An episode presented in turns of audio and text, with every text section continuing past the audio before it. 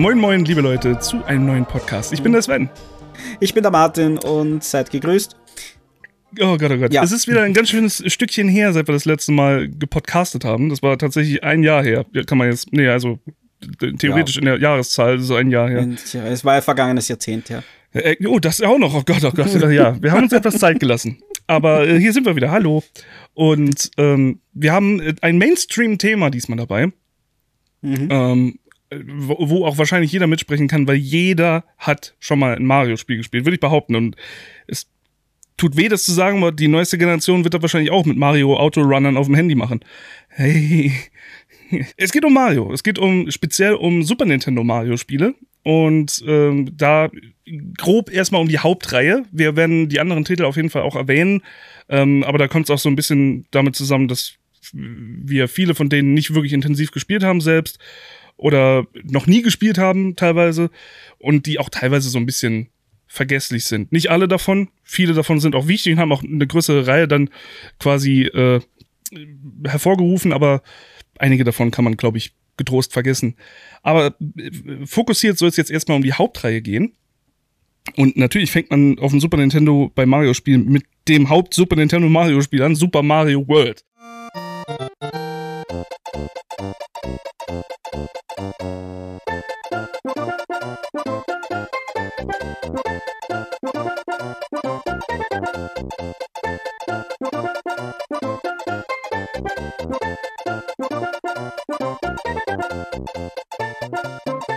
Ja, absolut. Vor allem darf man nicht vergessen, das war ein Release-Titel, also ein ja. Launch-Titel. Und das ein großartiger noch dazu.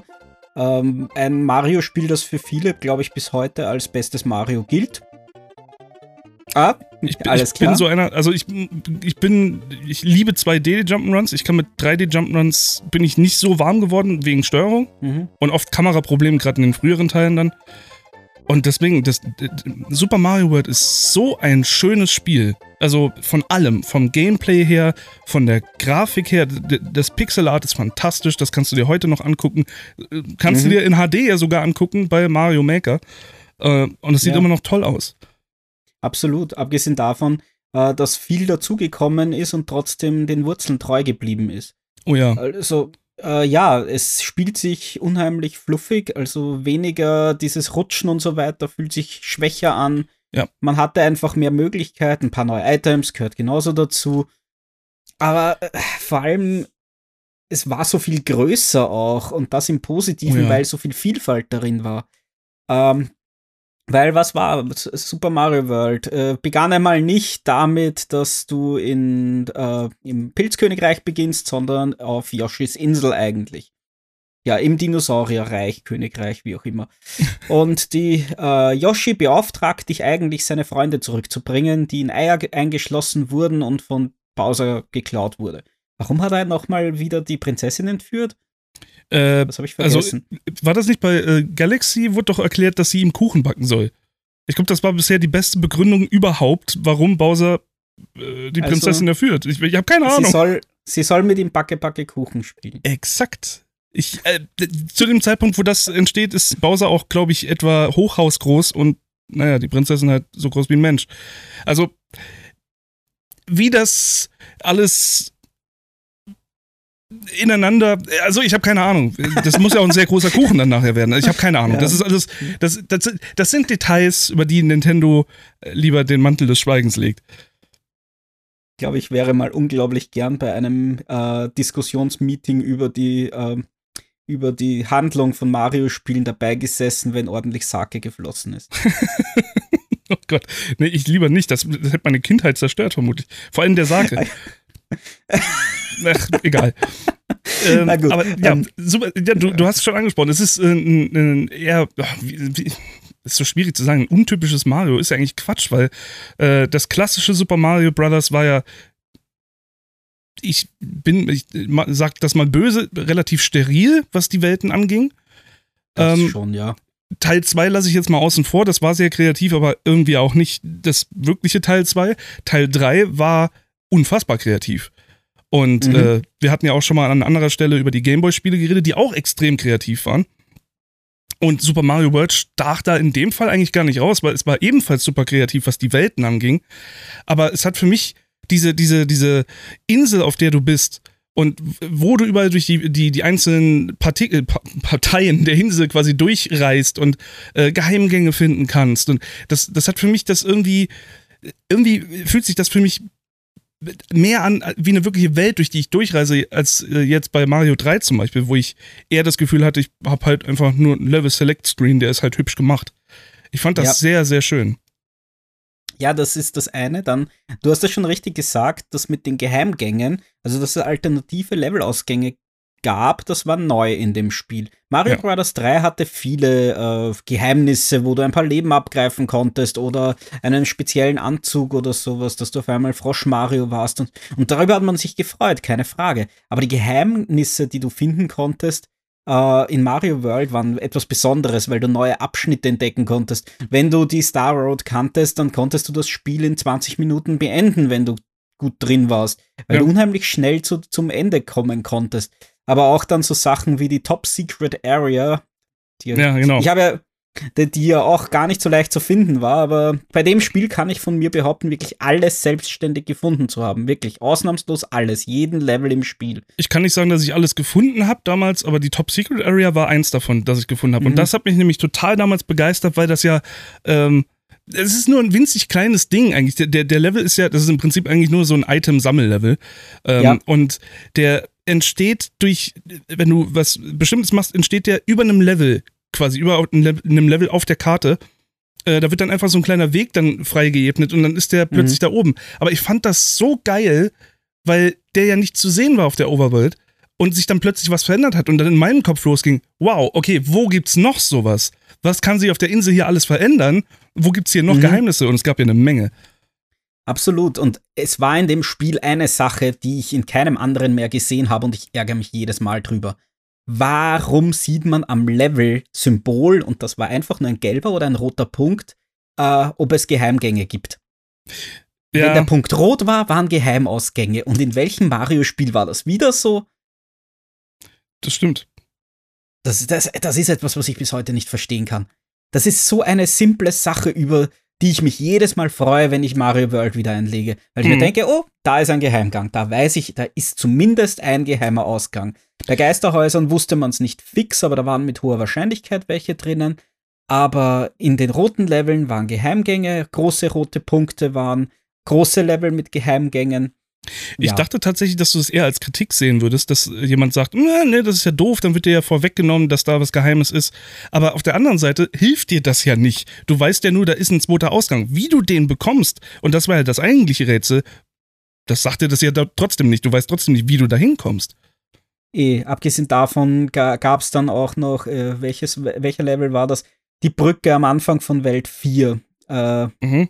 Welt 4 war ja relativ kurz, da gab es auch diesen geheimen Ausgang, den ich so abgrundtief gehasst habe und noch immer hasse, weil dann muss, dort muss man unter der Levelfahne durchfliegen. Ach und zwar Gott. mit dem ja. Cape abtauchen im exakt richtigen Zeitpunkt und dann wieder hoch.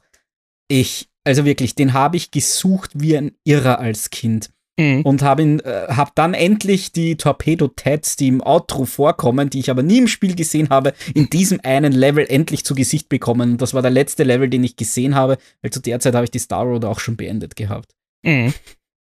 Ja, also es war, es gab super viel zu erkunden bei dem Spiel. Das war fantastisch. Und auch, du hast gerade gesagt, diese Aufzählung von den Gegnern am Ende. Fand mhm. ich total toll, weil dir dann echt wirklich bewusst wurde, wie viele Gegner es in diesem Spiel gab. Wie viele Jump'n'Runs kommen einfach auf den Markt, gerade zu der Zeit, aber heutzutage ebenfalls noch, kommen einfach auf den Markt und du hast halt immer dieselben Arten von, von Gegnern, auf die du drauf hüpfst, damit sie kaputt sind. Das sind dann marginal Unterschiede in der Textur, aber das ist derselbe Bewegungsablauf, dasselbe Vieh. Und hier waren so viele kreative Ideen. Gegner, die sich komplett anders verhalten haben, teilweise passiv waren. Erst nachdem du sie angegriffen hast, wurden die aggressiv. Es, es gab so viele Alternativen und so viele coole Ideen. Ja, beziehungsweise weil halt auch viel mehr dahinter war. Coopers. Die Standard Coopers haben sich äh, einer, äh, im Verhalten massiv unterschieden. Rote Coopers äh, liefen nicht über die Ecken, grüne fielen hinunter. Gut, so weit, so gewohnt. Äh, blaue weiß ich gar nicht, ob ein eigenes Verhalten hatten, aber die gelben waren sehr spannend. Wenn die nämlich der Panzer am Boden lag und einer reinsprang, wurde er zu einem Regenbogen-Cooper, der äh, komplett amok gelaufen ist. Ja. Lustigerweise hat sich das ja auch auf Yoshi ausgewirkt. Grüne Cooper-Panzer hat er einfach wieder ausgespuckt. Rote haben Feuerbälle verursacht. Mit gel einem gelben Panzer im Maul hat er gestampft und mit einem blauen konnte er auf einmal fliegen. Was, wo wir aber dann beim nächsten Punkt sind, farbige Yoshis die dann mit jedem Cooper-Panzer die jeweilige farbliche Ab Abwandlung hat. Die farbigen Yoshis musste man sich aber üblicherweise auf der Star Road holen, außer man fand irgendwo Flügel, dann konnte man einen grünen zu einem blauen Yoshi machen und so weiter. Wie cool also, die Yoshi-Funktion im Allgemeinen war. Das war ja eigentlich so mhm. ziemlich das erste Mal, dass du Yoshi wirklich aktiv in so einem großen Spiel hattest. Ich glaube, es gab es in Mario und Yoshi oder so, gab es auf dem ja. NES schon mal. Aber das war jetzt nicht so ein wirklich richtiger Titel. Und das, das, das war so cool. Das hat so, und das ist ja auch sofort. Yoshi ist eines der ersten Items, die du findest in diesem Spiel. Äh, springst gegen den ja. Block und blub, kommt Yoshi raus. Und das ist, mhm. es ist so cool. Es hat so viel Spaß gemacht, allein damit noch rum zu experimentieren. Plus den ganzen Items, wie Feuerblume, das war ja Statussymbol von Mario, nichts normal, äh, nichts Besonderes. Ähm, dem Pilz natürlich, aber eben dem, dem Cape, was unfassbar schwer zu steuern war, fand ich. Das war mhm. immens schwierig zu mastern, aber du konntest damit halt theoretisch Level komplett skippen, weil du einfach oben an der Decke entlang schwaberst. Mhm. Und im richtigen Moment abtauchen musst.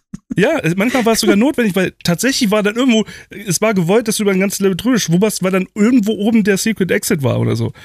Das ist das nächste. Die Geheimausgänge waren ja nicht einfach nur andere Levelfahnen, sondern häufig eben die Schlüssel Schlüssellöcher. Mhm. Dann fandest du den Schlüssel und das Loch dazu nicht oder umgekehrt. Ja. Oh, wo zum Teufel ist das? Und oh, da, dort hätte ich einen Powerblock gebraucht, den ich vorher schon sofort verwendet habe. Und so lernte man daraus. Es ist auch ein Paradebeispiel an herausragendem Leveldesign. Spannend war eben auch, was ich auch nie wieder in der Form gesehen habe, beziehungsweise, oh ja, in den 3D-Marios, wenn du einen Cooper-Panzer oder irgendein Item genommen hast, hat, sich dein Schwimmverhalten ja zum Beispiel verändert. Richtig. Oder du hast halt auch äh, die, diese äh, Momente, dass du. Äh, was, was, das fand ich total genial bei dem Spiel. Das war ja nicht zwingend gewollt, oder ich, ich bin bis heute nicht sicher, ob es gewollt ist, aber du konntest ja Items anders benutzen, als sie ursprünglich gedacht waren. Es gibt ja den, den Shelljump zum Beispiel, dass du einen Cooper-Panzer gegen eine Wand wirfst und der prallt zurück und in dem Moment springst du auf den zurückprallenden äh, ähm, äh, Panzer und kommst damit viel höher, als du ursprünglich über die Lücke drüber springen könntest. Oder du benutzt den Schlüssel, äh, und kannst dich quasi mit dem Schlüssel irgendwo hochkatapultieren. Äh, dasselbe mit den Blöcken, die du werfen kannst. Es gab ja da echt, und das, das Ding ist, das sind keine Glitches. Also du machst das Spiel nicht damit kaputt, du hast nicht das Gefühl, du machst das Spiel kaputt, sondern du nutzt eigentlich mehr die äh, Physik-Engine ist jetzt falsch gesagt, aber die, die Spielmechanik nutzt du einfach nur mehr aus, aber es ist total im Bereich des Möglichen. Es ist durchaus einfach machbar. Und das war ja. so cool, weil du halt Rätsel anders lösen konntest. Du hattest mehrere Herangehensweisen an Rätsel. Wenn du es jetzt zum Beispiel versaut hast, weil du hast irgendein Item schon benutzt in dem Level, dann konntest du dich vielleicht nochmal retten, indem du auf kreative Weise dein Item, das du momentan noch hast, anders einsetzt. Und dann konntest du ja. es vielleicht doch noch schaffen. Beziehungsweise dann gab es halt so Geschichten wie Yoshi konnte über gewisse Gegner drüber laufen, wo Mario getötet wurde oder zumindest klein wurde, wie auch immer. Oder dann der Drehsprung, das, das haben wir noch gar nicht erwähnt, dass ja. es zwei Arten zu springen gab. Äh, ja, und dementsprechend konntest du auf einmal Hindernisse überwinden, wo du mal herumprobieren musstest, wenn du es zum ersten Mal gespielt hast, ob wie das überhaupt gehen kann und, und so weiter und so fort. Es war schon ein Wahnsinn, was da alles möglich war. Und natürlich von Yoshi abspringen. Ja. So. ja, meistens im Notfall. Oh Mist, ich habe mich Notfall. verschätzt. Tschüss, Yoshi. War schön, dich gekannt zu haben. Oh, da ist ein neuer. Ja. es ist wirklich ein, ein, ein, tolles Spiel und es ist, ähm, wie du schon am Anfang gesagt hast, es ist ja eins von den Spielen, die viele noch als Lieblings-Mario-Spiel betiteln. Und es ist, ich glaube, das am meisten gemoddete Mario-Spiel, das du finden wirst. Oh also oh ja. bis, bis heute, SMV Central, bis heute gibt es auf dieser Webseite fast monatlich neue, äh, neue Hacks, zu diesem Spiel, die das Spiel komplett verändern, komplett neue Level bauen. Das, was man im Prinzip, ich bin mir ziemlich sicher, dass das ein, ein ausschlaggebender Punkt war, dass irgendwann Mario Maker kam, weil diese Community mhm. von Modern so groß war, um diese Level zu bauen, die ein, eigene Programme gebaut haben, wie dieses Lunar Magic hieß es, glaube ich, mit dem du die Level baust. Ja. Fantastisch. Vor allem, ich meine natürlich Kaiso Mario auch in dem Zusammenhang. Genau. Eben un unendlich schwere, wo der Shell Jump und dieses Hochwirbeln mit dem Schlüssel äh, und so weiter und so fort zur Pflicht wurde. Also, dass du das perfekt können musstest, um dort durchzukommen.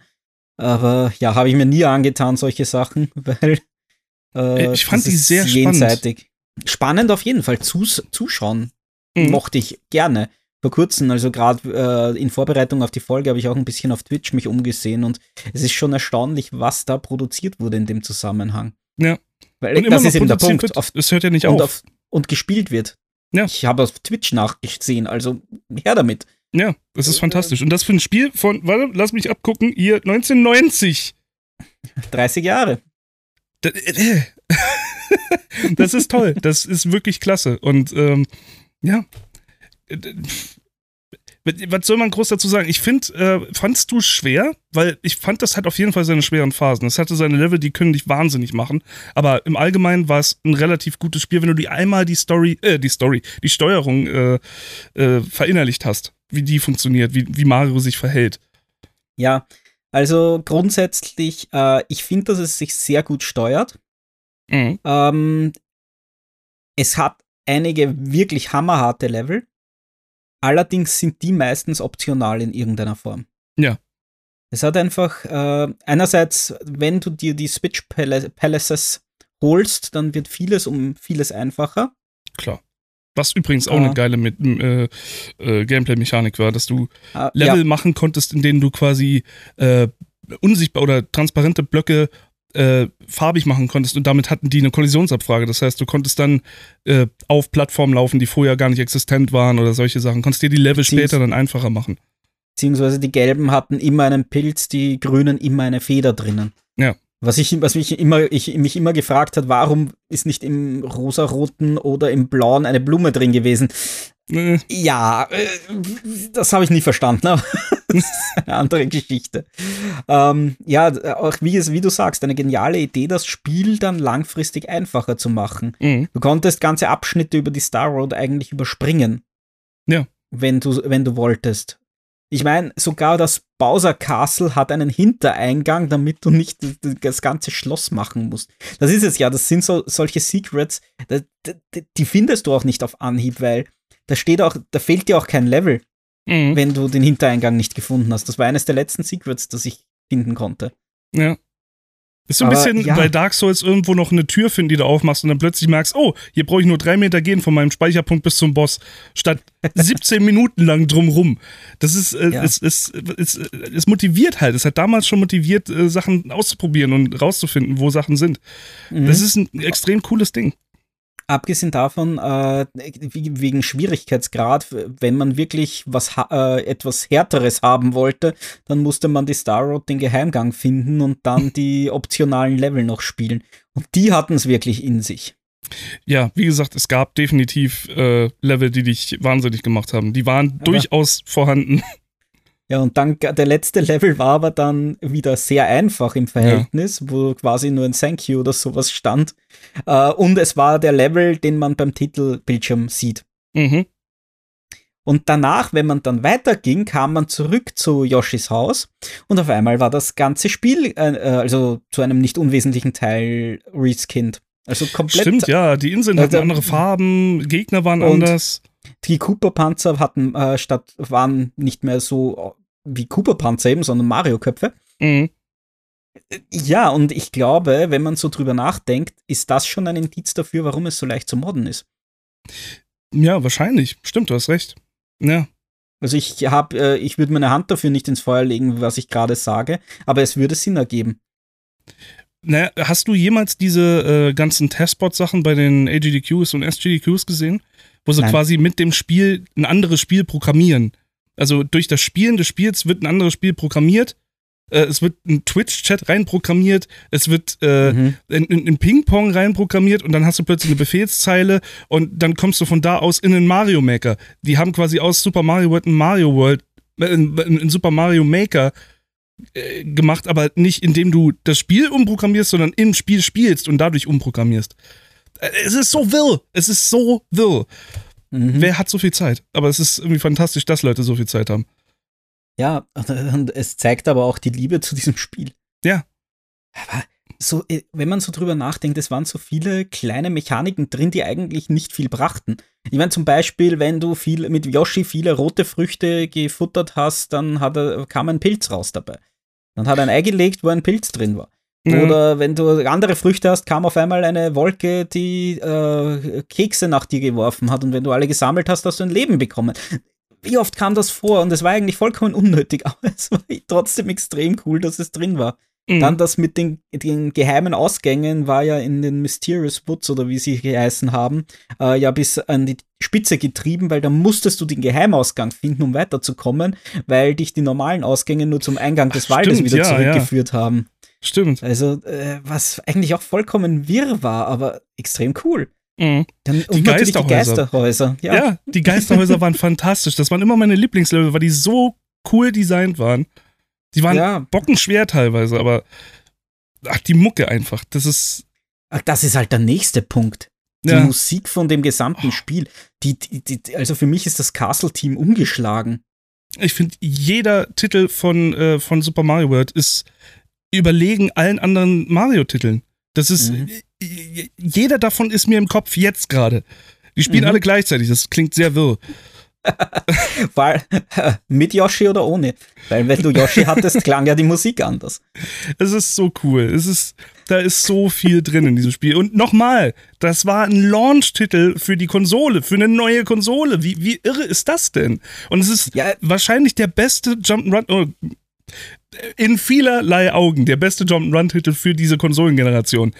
Äh, da gab es auch andere und die waren bestimmt auch gut, aber äh, überhaupt so weit oben zu sein in diesem ganzen Ranking als Launch-Titel. Und wie lange oh ja. hatte die Konsole? Wir haben gerade eben geguckt, es gibt teilweise Spiele mit Mario ähm, bis 1998. 98. Es, es ist gestört. Und dann bringen sie aber gleich zu Beginn ein so fantastisches Spiel raus. Ich kann mich sogar noch an die Fernsehwerbung erinnert, erinnern. Oh Gott, leider nicht mehr, nee. Ach, wer mampft Früchte ohne Ende? Und so eine Realist also realistische, so eine Puppendarstellung von Yoshi immer wieder. Oh Gott.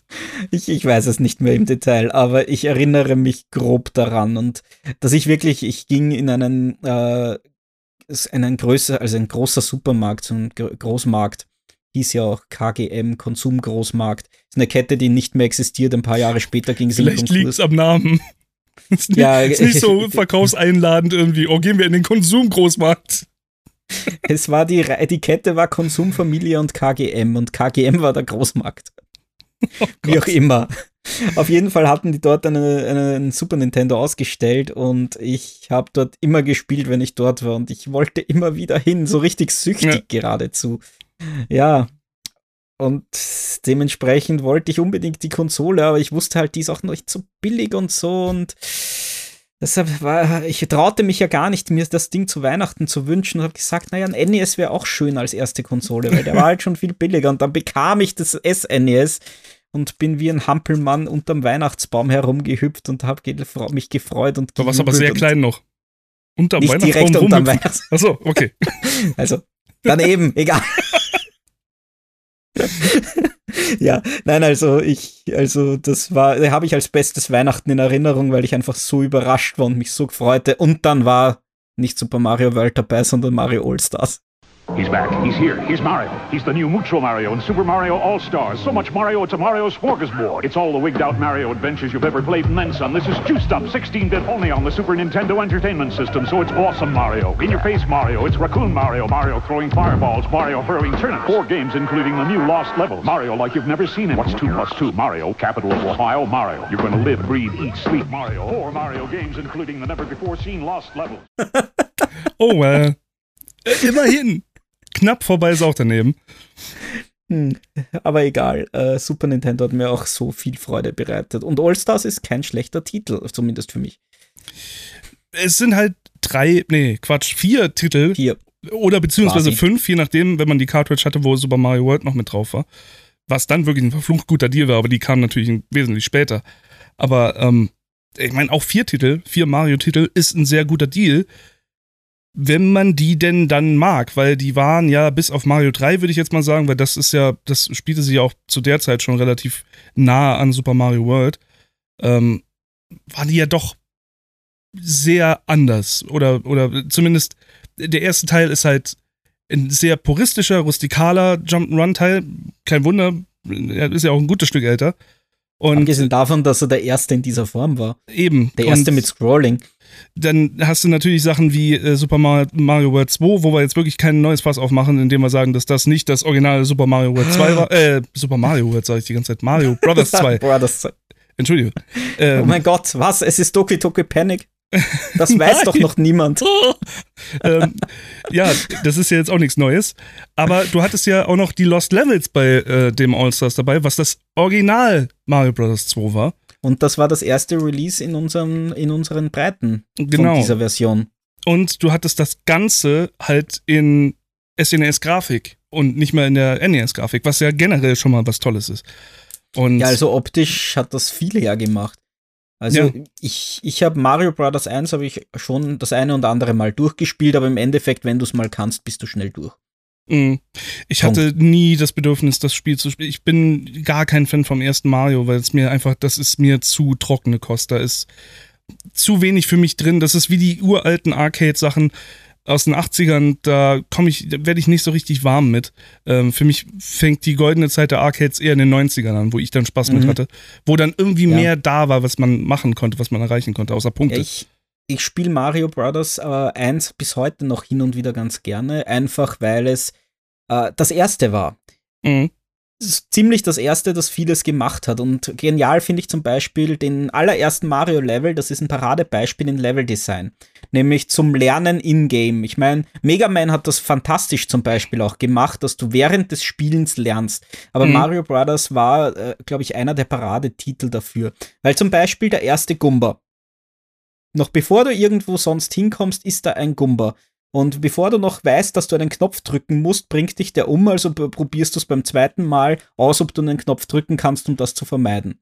Mhm. Dann danach ist ja, die sind ja diese Plattformen, wo die Gumbas unten sind und dadurch landet man fast automatisch, wenn man anstößt, einerseits auf dem ersten Block, wo der Pilz drinnen ist, andererseits auf einem Gumba, wodurch man realisiert, dass man die besiegen kann so und so weiter. Und das spielt durch das ganze Level. Kann man sich im Internet ein paar Videos suchen, äh, warum Mario Bros. 1, der erste Level, so genial ist. Warum mhm. der so unfassbar gut ist in dem, was er tun soll. Wie, wie schon gesagt, du, du hast auch recht damit natürlich, dass das puristisch ist vom heutigen Standpunkt aus. Aber damals ja. war es revolutionär. Klar, natürlich. Das sage ich auch nicht. Aber zu dem Zeitpunkt, wo das SNES draußen war, deswegen darum ja. es mehr. Als das ja, SNES draußen ist und dann spielst du All-Stars und dann spielst du Mario 1, das ist dann natürlich ja. schon ein ganz schöner äh, Rückschritt in dem, was Spiele ja. sein können. Gerade wenn du als Launch-Titel ne, ne? Mario World hast. Genau. Ja, aber wobei man dazu sagen muss, dass Mario Bros. 1 in der All-Stars-Version nicht nur bessere Grafik hatte. Es hatte ein kleines Detail, das es so viel besser machte, nämlich die Labyrinthe in den äh, Burgen hatten endlich ein Geräusch, äh, wo du, dass du richtig oder falsch gegangen bist. Und das hat dazu geführt, da ich, war ich bei so einem kleinen, in, in meinem Heimatdorf war ein kleiner äh, Wettbewerb quasi, ein, ein Turnier Mario Brothers, wo immer zwei Leute gegeneinander gespielt haben und wer am Ende die meisten Punkte hat, kommt weiter. Hm. Und ich hab's habe das Spiel erstmals während diesem Turnier durchgespielt. Äh, aber ich habe immer daheim zwischendurch ähm, ähm, SNES gespielt, um rauszufinden, wie ich durch diese und jene Burg komme. Geschummelt hat er. Gespickt. Äh, ja, ein bisschen. Das, dazu stehe ich auch. Aber ich erinnere mich, wie ältere Kinder mir versucht haben, bei, beim ersten Bowser, der Hämmer geworfen hat, äh, die Hand vor den Bildschirm zu halten und ich habe das blind gemacht und dadurch zum ersten Mal geschafft. das war so Nicht geil. schlecht. Wirklich, also ja, das war, glaube ich, so, sogar das Finale und da wollten sie mich quasi ausstechen. Lünchen. Und ich hab's, und ich hab's blind, blind dann geschafft. Ich habe das Turnier gewonnen und ich habe nie was dabei bekommen. Das sind die besten Turniere. Ja. Toll. Lernst schon als Kind, was Phase ist. Ja, genau. Aber das ist eine andere Geschichte. Lange Rede, kurzer Sinn. Äh, sie haben schon äh, ein paar Verbesserungen auch in den äh, Mario Bros. Spielen gehabt, die das Ganze wesentlich angenehmer zu spielen machten, nämlich äh, auch die Speicherfunktion. Klar. Uh, Mario Bros. 1 uh, hat pro Welt gespeichert, Mario Bros. The Lost Levels pro Level. Also da hat, musstest, konntest du den Level so oft probieren, wie du wolltest im Endeffekt. Und ganz ehrlich, das Spiel anders zu spielen, kann ich mir gar nicht vorstellen. Ich kann mir nicht vorstellen, wie du mit fünf Leben dieses Spiel durchspielen sollst. Ja, es ist halt. Es hat ja dieselbe Steuerung und es ist einfach. Ja, das tut so weh. Es ist abartig schwer. Ja. Stellenweise. Es tut wirklich ich mein, weh. Ich habe es, glaube ich, bis zur sechsten Welt dann gespielt oder bis zur siebten sogar. Aber irgendwann wurde es einfach. Uh. Mhm. Ich habe mich nie ganz durchgequält, vor allem weil ich Mario Bros. 2, also Doki Doki Panic, wie auch immer, blub, nennen wir es Mario Bros. 2, weil so hieß es auch bei All Stars. Das habe ich unheimlich gerne dadurch gespielt, auch wegen der Speicherfunktion wieder. Man kam ja gut durch dann dadurch. Mhm. Weil am Ende musstest du die verdammte Konsole laufen lassen. Ja. Bei Mario Bros. 3, das Spiel war riesig. Deswegen, Mario äh, also All-Stars lohnt sich für Mario Bros. 3 in schönerer Grafik. Punkt. Ja.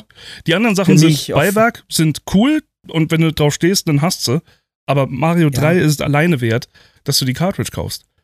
Das wäre ja, ein Vollpreis wert. Aber ich glaube, das hatten wir auch eben noch mal im Vorgespräch, bevor wir angefangen haben zum Aufnehmen, dass ich glaube, dass das einfach zu einem Zeitpunkt gekommen ist, wo es noch nicht, noch lange nicht normal war, dass Spiele einfach re-released oder geremaked wurden und dann ja. einfach nochmal auf den Markt kommen. Vor allen Dingen, weil das ja zu dem Zeitpunkt auch noch nicht alt war. Mario 3 war noch nicht lange her.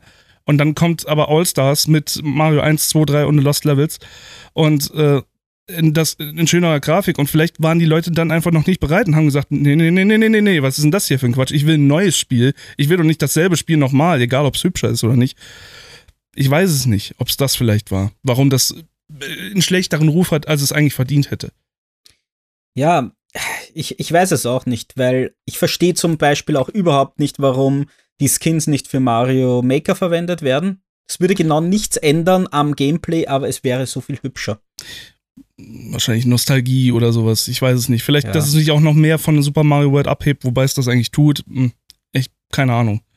Ja, ich weiß es auch nicht. Zugegeben, Mario Bros. 1 und 3 sehen sich dann schon spürbar ähnlicher in, äh, in All Stars. Das stimmt, ja. Als ursprünglich. Äh, vor allem den Unterschied sieht man halt auch nicht in dem Ausmaß äh, wie zwischen 1 und 3 am NES. Ja, richtig. Weil der dritte war halt grafisch eine Revolution im Vergleich. Ja. Dass das dieselbe Konsole ist, ist ja schon fast erstaunlich.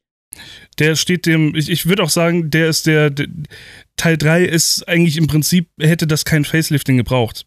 Klar, es hat ein bisschen weniger Farben, das ist alles richtig, aber ich finde, das hat seinen Stil so gut rübergebracht. Aber das ist sowieso was, was Mario über die Jahre hinweg auf allen möglichen Konsolen immer wieder faszinierend hin, dargestellt hat. Wie gut die Leute bei Nintendo mit ihren eigenen Konsolen klarkommen, um da Spiele oh, rauszubringen, ja. die fantastisch aussehen. Guck dir Super Mario World auf, der, auf dem SNES e an, wie toll das aussieht. Super Mario, äh, Mann, Mario Bros. 3 auf dem NES ähm, Super Mario äh, 64 auf dem N64, ja. was unfassbar gut aussah und also für die Zeit, für die Zeit gut aussah. Es ist, es ist eines der am besten gealterten 3D-Titel überhaupt, meiner es Meinung nach. Es läuft immer noch flüssig. Es läuft flüssig auf dem äh, N64 und find mal viele Spiele, die flüssig auf dem N64 laufen. Spiel mal Donkey Kong 64. Viel Spaß. Und, und auch das war ein Release-Titel. Mario ja, 64. Wieder. Und, äh, oder Mario Galaxy auf der Wii ist für mich immer noch das Paradebeispiel für, was kann Nintendo mit seiner eigenen Hardware anfangen, wenn die ein Mario-Spiel oh, ja. entwickeln. Wie gut Mario Galaxy aussah. Und das Ding hatte keine HD-Auflösung, äh, äh wie alle anderen Konsolen zu dem Zeitpunkt. Nix mit 720p, 1080p, nur hochskaliert ja. und ein bisschen mit, mit SCART-Output äh, und so weiter auf der Wii. Da ging nicht viel. Und dann hast du, hast du die Optik rausbekommen. Das war fantastisch. Ja, das ist eben der Punkt. Mario World lief auch butterweich. Und ja. dass da noch viel mehr rauszuholen war, hat ja dann der direkte Nachfolger bewiesen. Das ist der Wahnsinn! Yoshi's Island, Super Mario World 2, das beste Mario-Abenteuer aller Zeiten. Mit neuer fantastischer Bilderbuchgrafik. Baby Mario ist in Gefahr und Yoshi muss ihn retten. Yoshi? Sechs Welten, jede Menge Levels, Spielspaß ohne Ende. Cool. Yoshi's Island, Super Mario World 2, exklusiv für Super Nintendo. Nintendo, have more fun. Mario World 2, Yoshi's Island, ich war damals enttäuscht davon, was es war, weil ich wollte ja. eigentlich mehr vom Gleichen. Ja, auch. Wie man halt. Äh, nichtsdestotrotz ist es ein fantastisches Spiel. Ich bin nie ganz über, den, über die Enttäuschung weggekommen, weil ich äh, immer noch glaube, dass ein neueres Mario mir besser gefallen hätte. Mhm. Äh, weil die Mechaniken so krass anders waren bei Yoshi's ja, Island. Klar. Aber wieder die Musik bei Yoshi's Island, die unfassbare Kreativität, was Grafikdesign oh Gott, anging, ja. Leveldesign etc. pp. Die Gegnervielfalt, die Möglichkeiten an Gameplay, was du hast, von, von Verwandlungen äh, und das, das Eierschießen und damit die Welt äh, quasi die, die, Sachen wegkloppen und äh, mhm. Items einsammeln dadurch. Es ist so kreativ, so cool. Und ja, diese Baby Mario-Mechanik kann nerven, durchaus. Und wenn du halt bei einem Level dauernd hängst und wirst immer wieder getroffen und dieses blöde Baby plärt andauernd und dann nervt dich das an der Stelle einfach nur tierisch. Aber ja. es ist eine Methode, dass du nicht direkt drauf gehst. Das muss man halt auch einfach mal so sehen. Du gehst mhm. ja dadurch nicht direkt kaputt. Du hast jederzeit nochmal die Chance, dich zu retten. Ja, absolut. Ähm, klar, wenn du es 100% spielen willst, das Spiel, dann darf dir klar. das eigentlich gar nicht passieren. Natürlich. Umso mehr nervt es dich, wenn, wenn du getroffen wirst. Ja. Aber im Endeffekt, wie du sagst, dadurch, äh, allein durch diese Sammelmechanik, die, die Blumen zu sammeln, die roten mhm. Münzen zu sammeln und mit 30 äh, Sternenpunkten, also den Leben quasi, äh, ins Ziel zu kommen, konnte ein Kind das Spiel eventuell durchspielen. Eben mit Ach und Krach 30 Punkten pro Level oder so ähnlich. Mhm. Aber jemand, der wirklich sich da reinsteigern wollte, konnte das Spiel versuchen auf 100% zu spielen und dann war das eine ordentliche Herausforderung. Ja. Das war nicht ohne. Ich habe es damals tatsächlich, ich hatte es mir ausgeliehen von einem Freund und habe es durchgespielt auf 100% letztlich. Und ich weiß, dass ich da verdammt lange gesessen bin. Ja, richtig. Es ist, es ist fantastisch. Wirklich ein tolles Spiel. Wie gesagt, auch in allen Bereichen. Musik, ich bin mir ziemlich sicher, wenn ihr, äh, ihr seid gerade in Depression verfallen, seid richtig scheiße gelaunt, geht auf YouTube, macht den ersten Song, den, den Level 1 Song von, von Yoshi's Island an und ihr seid gut gelaunt. Das, es geht gar nicht anders. Es ist äh, chemikalisch nicht anders möglich in eurem Kopf. Es wird automatisch, werden Endorphine ausgestoßen. Das ist einfach nur, das ist einfach nur happy.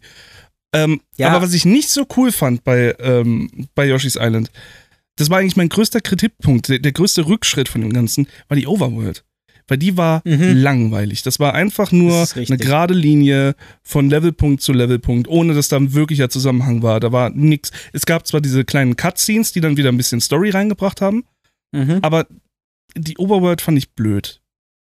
Ja, die Overworld war quasi nicht vorhanden. Das ja. war ein Level-Select-Screen, nicht mehr genau. als das. Und nicht so cool wie, also gerade bei Mario World, die ist ja fantastisch die verändert sich ja auch immer wieder. Eine Brücke wird gebaut, irgendwo wachsen Berge raus, eine Leiter erscheint, wo keine war. Ich meine, ist nicht aufregend vom heutigen Standpunkt aus, aber trotzdem cool. Und man sieht dadurch den Fortschritt in der Overworld. Genau. Abgesehen davon, Mario World nochmal zu preisen, das Sunken Ghost Chip war sowieso mördergenial, wo danach der Bowser-Kopf aus dem Wasser aufgestiegen ist. Oh ja. Ja, es, es hatte halt einfach bei, bei Yoshi's Island nix. Das, es hätte ja die Chance dazu gehabt. Du siehst ja Yoshi's Island am Anfang direkt. Ja. Ähm, das ist ja quasi der, der Titelscreen davon, wo du in 3D so um die äh, 3D äh, um die Insel rumfliegst. Ja, und, und, auch zwischen den Welten dann, ja. Ja, da, da, da, wäre ja was drin gewesen. Das hättest du ja durchaus machen können. Und dann hätte es halt wieder so ein bisschen vielleicht eine Motivation gegeben, dass du in Leveln mehr erkunden willst und Geheimgänge ja. finden kannst oder sowas. War halt leider nicht ja. drin. Das fand ich schade. Andere, äh, in Summe war es aber vom Leveldesign her trotzdem einer der besten Titel, die ich kenne. War es nicht sogar eins der ersten Spiele mit FX-Chip? Oder irgendeinem das speziellen kann Chip? Sein. Ich glaube, es das gab bei Yoshi's Island einen Zusatzchip, der in der Cartridge drin war, damit du diese Grafikeffekte darstellen konntest, weil es war ja unfassbar viel von dem Parallax-Scrolling und dieses äh, Scaling und Mode 7 und alles mögliche. Da war ja wirklich eine Menge drin und es sah fantastisch aus. Ich guck mal gerade nebenbei ganz unauffällig, ohne mhm. das zu erwähnen, wann das äh, überhaupt rauskam. Äh, FX2 Graphics Chip hat er gehabt. FX2, okay. Kam raus 1995. Na gut, dann war es aber auch so ziemlich in Richtung von dem Ende der regulären äh, Konsolen. Es, es war definitiv ein später Titel. Nichtsdestotrotz hat das Ding bewiesen, was du aus dem Super Nintendo rausholen kannst. Ja, auf jeden Die Fall. Grafik war wunderschön gezeichnet. Die 3D-Effekte waren für ihre Zeit fantastisch, wirkten trotzdem weniger aufgesetzt als in vielen äh, N64-Spielen danach. Mhm. Und, Und- wieder, es lief relativ flüssig, es sei denn, du kommst gegen diese Fluffy-Viecher, dann wurde es ein bisschen laggy, aber ansonsten lief es meistens flüssig. Ja, ist in Summe einfach ein fantastisches Spiel und schon wieder Mario. Ich meine, ja, da, zu der Zeit, ich meine, bis heute eigentlich, gibt es wirklich Mario-Spiele, die von den, Hau- der Hauptreihe, die wirklich schlecht sind. Ich glaube, Sunshine hat noch fast den schlechtesten Ruf von allen, wobei ich das auch nie so richtig nachvollziehen konnte. Aber Ja, ein schlechtes Mario gibt es eigentlich gar nicht als Haupt, Hauptversion, oder? Ich hätte mir viele auch nichts ein, weil, wenn man überlegt, NES über jeden Zweifel eigentlich erhaben, selbst Mario Bros. 2, das ein Reskin war, ist Geschmackssache, aber sicher kein schlechtes Spiel. Richtig. Weil Ja. es, li es lief sauber, es spielte sich eigentlich gut, wenn man mit den Mechaniken zurechtkam. Das ist immer Grundvoraussetzung. Mario Bros. 3 ist sowieso unfassbar genial. Äh, Mario World, Mario Yoshi's Island etc. N64 war eigentlich nur Mario 64. Ja. Yoshi ist dann schon wieder eine andere Reihe zu dem Richtig. Zeitpunkt. Und dann kam eh schon der GameCube, da haben wir Sunshine, das noch am ehesten schwarze Schaf der gesamten Reihe. Und Aber auch nur, weil es eine andere Methode hat. Und ich finde das Ja. eigentlich gar nicht schlecht. Es ist einfach nur ein anderes Gameplay.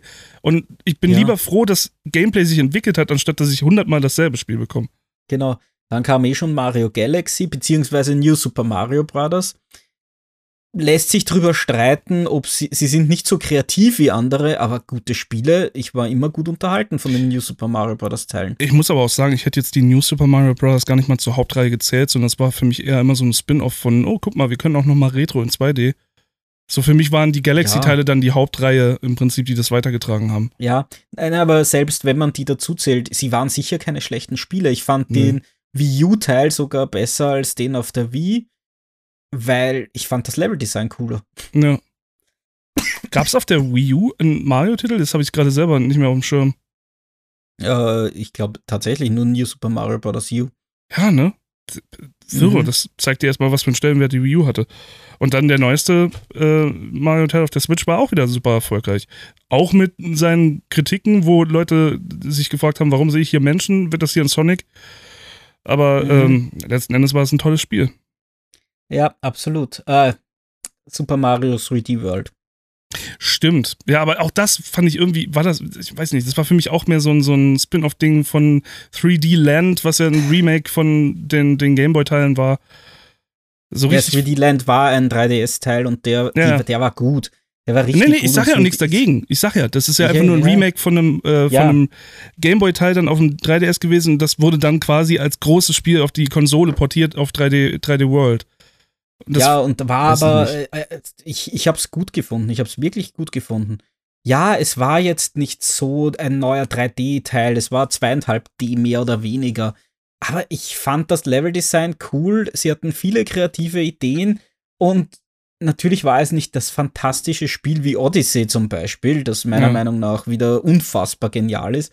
Aber es war ein gutes Spiel und ist meiner Meinung nach sehr spielenswert und ich bin gespannt, ob sie es auch noch portieren.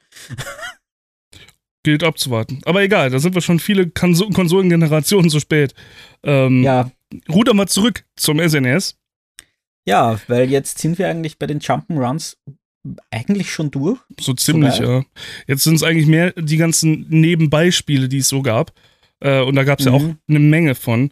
Viele davon wurden auch nochmal nachportiert von äh, NES-Spielen, äh, also diese ganzen Mhm. Lernspiele wie Mario is Missing oder Mario's Time Machine oder diese Ja. ganzen Sachen waren ja quasi Lernspiele, ähm, die es auf dem NES schon gab, dann auf dem SNES einfach normal rauskamen. Ja, und ich war einer der wenigen Menschen dieses Planeten, der die wirklich spaßig gefunden hat. ich fand die halt als Spiel äh, waren sie halt nicht wirklich, es war nicht so richtig ein Spiel. Es war mehr ein Adventure, aber auch kein richtiges Adventure. Also, Ja, Hm. ich hatte sie mir nur eine Woche ausgeliehen und deshalb konnten sie wahrscheinlich ihre Schattenseiten nicht im vollen Ausmaß zeigen. Abgesehen davon, dass ich, glaube ich, zu der Zeit jedes Spiel, das irgendwie gut spielbar war, halbwegs äh, genossen habe, egal was es im Nachhinein für ein Schwachsinn war. Du warst leicht zu befriedigen mit dem, mit dem Gaming. Ja, Gaming und, und, bis, und Mario-Fanboy war ich zu der Zeit sowieso auch. Also. ähm, aber dann gab es tatsächlich noch ein Spiel, das man, äh, ich, ich springe ein bisschen nach vorne, ich, wir springen gerade so ein mhm. bisschen her von, von den Zeiten, äh, weil das auch ja. ein Remake war im Prinzip von äh, einem NES-Spiel, nämlich äh, Tetris und Dr. Mario. Dr. Mario im, im Speziellen. Tetris, Dr. Mario. Tetris, Dr. Mario. Tetris, Dr. Mario. Tetris, Dr. Mario. They're on one game pack. Tetris and Dr. Mario. It's twice as insane. Only for Super NES. I'm gonna kick your tail. No, I'm gonna kick your tail. No, I'm gonna. Ähm, mhm. Was ja auch ein, eine riesen Fanbase hat bis heute. Es ist halt ein Puzzlespiel, äh, ähnlich zu Tetris oder ja, ähnlich zu Columns. Ich weiß gar nicht, mit was es mehr vergleichbar ist. Ähm, aber mhm. es ist auf jeden Fall in, auch wieder ein cooles Spiel mit Mario Flair drin. Äh, Wäre jetzt ohne Mario Flair wahrscheinlich auch gegangen, hätte sich bloß nicht verkauft. Äh, ist richtig. Abgesehen davon hat er auch wieder gute Musik, äh, cooles ja. Rätseldesign und ja, hat sich gehalten bis heute. Handy-Version gibt's ja. Richtig, ja, läuft. Äh, dann ja. gab's äh, natürlich man muss es erwähnen, weil es eine der größten Mario-Reihen neben den Mario Jump'n'Runs selbst ist, ist Mario Kart, Super Mario Kart, das erste Mal.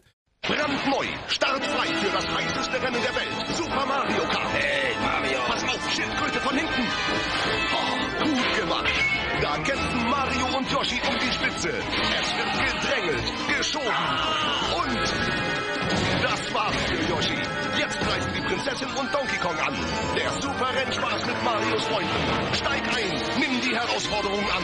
Super Mario Kart, nur für Super Nintendo. Nintendo. Äh, auch hier wieder ein Meilenstein, vor allen Dingen gerade im Multiplayer-Bereich war das halt so der Killer für das SNES. Ähm, ich war nie ein großer Fan von den von der Super Mario Kart Reihe. Das ist hat eigentlich für mich hat als Kind angefangen mit äh, der N64 Version und ich habe erst mhm. später die, die äh, Super Nintendo-Version dann gesehen. War überhaupt nicht meine Kante. Überhaupt gar nicht mein Ding. Vor allen Dingen gerade auf dem Super Nintendo fand ich Rennspiele bis auf F-Zero sehr schwierig, muss ich sagen. Ja, na, ich habe Mario Kart, Super Mario Kart, das, also wirklich das erste auch relativ zeitnah gespielt bei einem Großcousin von mir und der, das, es, es, es, der Funke sprang nicht über. Ich hatte nie das Gefühl, ich will dieses Spiel haben. Nee. Aber äh, wir, wir, jetzt haben wir halt beide die negative Einstellung gerade. Also wir reden nicht schlecht über das Spiel. Das Spiel ist fantastisch, nein, nein, auf jeden nein, Fall. die ganze ist, Reihe ist, ist fantastisch und die hat mit gutem Grund seine, seine Millionen absolut. von Fans. Aber, nein, nein, es war, ja. es ist der Funke nicht übergesprungen bei mir und äh, ist heutzutage, ich habe es hin und wieder bei Freunden und so gespielt. Es ist für seine Zeit absolut fantastisch. Ja. Aber es ist, ist eben nicht ganz so gut gealtert, meiner Meinung nach, weil es, es hat halt so seine Schwächen. Du musst dich da wirklich reinfuchsen. Zu einer Zeit, wo äh, ein durchschnittliches Spiel in unter zehn Stunden durchgespielt war, das darf man nicht vergessen, mhm. hat es aber relativ viel Spielspaß geboten, vor allem wenn du Fall. einen Freund, einen Bruder, eine Schwester, wen auch immer hattest, mit dem du dieses Spiel regelmäßig spielen konntest. Ja. Weil auf einmal hattest du unendlich viele Spielstunden die immer Richtig, ein bisschen ja. anders waren. Das war Selbst schon klasse. Die, ja. Also, ja. Kann man, kann man nicht schlecht reden, meiner Meinung nach, weil dafür ist es viel zu gut. Ja, das ist einfach nur eine Geschmacksfrage und auch eine Technikfrage, weil äh, ich habe selbst, ich habe auf dem PC damals mit Rennspielen angefangen mit äh, Grand Prix, ich weiß nicht mal mehr, wie es hieß, ein uraltes Formel 1 Spiel aus 88 von Acclaim, oh, glaube ich, ich weiß es nicht mehr. Und es war die sind pottenhässlich. Und diese, diese 2D-Art äh, Rennspiele darzustellen, hat für mich nie funktioniert, weswegen ich mit dem Genre nichts anfangen konnte, bis zur PS1, mhm. wo ich dann zum ersten Mal dachte, aha, Rennspiele, das ist ja cool. Ich sehe ja, wo ich hinfahre. Und ich kann abschätzen, wie weit das weg ist, weil es ist wirklich 3D. Ähm, das war das erste Mal, dass das für mich funktioniert hat. Und deswegen war Super Mario Kart für mich damals auch so ein. Äh, nee. Ja, mein erstes Rennspiel war Pitstop am C64. Auch so 2D. ja, aber von der so Seite wenigstens. Nein, von, vor, äh, von hinten. War das, ach nee, Quatsch, ich denke an Drag, äh, Drag Race gerade, nicht an Pitstop. Nein, nein, äh, Pitstop war von hinten, nur von der Seite hast du es gesehen beim Boxenstopp. Aber, äh, und äh, ich, es war so schön, wenn deine Reifen sich langsam verfärbt haben beim Abnutzen. von, von grau über rot bis lila oder was auch immer, ich weiß es nicht. Oh Gott, oh Gott. Und ja, und dementsprechend war Mario Kart eigentlich eine Offenbarung im Vergleich. ja. Aber trotzdem, ich mochte die äh, Drauf, äh, Draufansicht-Level dann doch wieder lieber. Also die Draufansicht-Spiele zu dieser Zeit. Mhm. Ja. Ich finde die eigentlich bis heute ganz cool. Sowas wie Micro Machines und wie sie alle heißen. Die altern besser, ja. Ja, und dementsprechend war Mario Kart nicht so ganz meins. Nee, ja, meins auch nicht. Aber wie gesagt, es hat da seinen Anfang gefunden. Es ist echt wichtig deswegen. Oh ja, und äh, die neueren Teile habe ich teilweise auch gar nicht so wenig gespielt. Auch hier wieder primär im Multiplayer mit Freunden es, im Hot Seat. Ja, es ist ein Multiplayer-Spiel. Und da, da kann man sich so schön ärgern. Ja. ähm, wo man sich überhaupt gar nicht ärgern kann, weil man eigentlich nur seine eigene Kreativität auslebt, ist äh, bei Mario Paint. Brandneu Mario Paint, das Super Nintendo Spielset mit einer richtigen Computermaus. Jetzt kommt deine Fantasie voll ins Spiel. Damit wirst du zum Künstler und machst deine eigenen Kunstwerke. Mit Mario Paint drehst du Trickfilme wie ein Profi. Doch damit nicht genug. Du kannst sogar deine eigene Musik komponieren. Und alles auf Video festhalten. Nur für Super Nintendo Mario Paint. Komplett mit der tollen Computermaus. Nintendo. Äh, das war mal ein sehr eigenes Ding. Äh, vor allen Dingen, weil es ja auch noch äh, mit eigener Hardware kam. Du hattest ja eine, Ma eine Maus, eine Maus am, am, Super Nintendo. Zu einer Zeit, wo noch nicht mal jeder eine Maus am PC hatte. Ja. Das ist bekloppt. Aber es ist, äh, es war ein voller Erfolg. Du brauchtest die Maus nicht, du kannst das auch mit dem Controller machen, aber die Möglichkeiten, die dir das Spiel, Spiel der, das Programm geboten hat, ähm, die waren fantastisch, weil du hattest einen Grafikeditor, wo du äh, zeichnen konntest, Bilder malen konntest, du hattest diesen Comic-Editor, wo du äh, zumindest minimalste Animationen machen konntest, du hattest den Musikeditor, wo du Songs machen konntest, die bis, das ist auch bis heute wieder was, was man auf YouTube finden kann, irgendwelche mhm. Songs, die dann als Mario Paint MIDI-Version dann nachgespielt wurden und neu äh, geschrieben wurden in dem Ding total geil. Also wirklich so ein richtig kreativer Haufen. Und natürlich konntest du mit der Maus äh, Fliegen fangen. Genau, ja, als Minispiel. Das, das war sehr fantastisch. Und ich finde, das ist so äh, eigentlich mit die Geburtsstunde, die Idee der Geburtsstunde hinter Super Mario Maker. Und dafür, ja. Äh, ich, ich würde nicht sagen, dass es eine Reihe ist, die zusammenhängt, aber es ist zumindest so, der Grundstein ist gelegt, um sowas irgendwann mal rauszubringen. Allein dafür hat es sich ja. gelohnt. Aber ich verstehe, dass sie bei Mario Maker nicht eigene Musik komponieren lassen. Ja, ich weiß nicht, ob das bei Mario Maker so interessant wäre. Mittlerweile ist das auch irgendwie. Man muss ja sagen, damals war das alles noch ein bisschen schwierig, ne? Wenn du da Musik programmieren wolltest, dann hat, hast du halt nicht immer gerade schnell im Browser irgendwie gemacht oder weiß der Geier wie. Äh, das war halt noch ein bisschen schwierig damals. Und da war so eine ja. Software halt echt wichtig. Mittlerweile wenn, kannst du das ja mit deinem Handy. Aber stell dir vor, äh, Mario Maker spielst du ein Level, der von irgendeinem äh, wenig kreativen Kind erstellt wurde, also eine Qual ist, ihn auch nur anzusehen und dann kommt auch noch selbst komponiertes Gedudel im Hintergrund, wo einfach alle Töne übereinander gelegt werden. Das reicht ja schon mit den Soundeffekten, die man einbauen kann. Ja, das stimmt. Wobei, ich weiß gar nicht, ob das auch eine Frage von Copyright-Rechten ist. Wie nah darfst du rankommen an sowas mittlerweile? Oh, oh, und das ist kein, kein blöder Einwand, weil nicht, darüber hat man sich damals keine Gedanken gemacht, weil man es ja nur für sich selbst implementiert hat. Exakt, und wenn du jetzt irgendwelche Radiosongs nachmachst, dann ist es vielleicht noch nicht so relevant, weil das ist ja trotzdem, wäre ja noch MIDI quasi. Ähm, deswegen nicht so nah dran. Aber wenn du jetzt anfangen würdest, andere Spiele-Soundtracks aus dem MIDI-Bereich dann nachzuspielen mhm. in MIDI, dann ist es sehr nah dran und dann könnte es wieder Stress geben mit Wahrscheinlich Activision. Mit wem sonst? das ist doch wahr. Die Ach Gott, die haben ja selber keine Lust mehr. Ähm, naja, aber es war, es, war, es war auf jeden Fall eine coole Software. Du konntest viel mit ja. anstellen. Das ist auf jeden Fall wichtig. Vor allem revolutionär für diese Zeit. Ja. Das darf man in dem Zusammenhang nicht vergessen. Super Nintendo hat so viele Grundsteine gelegt. Und im Mario-Bereich im Speziellen. Weil da kommen wir dann eigentlich auch zum nächsten. Äh, es blieb kleiner, das ganze Genre mit Mario, aber äh, wie hieß es? Super Mario RPG Legend of the Seven Stars.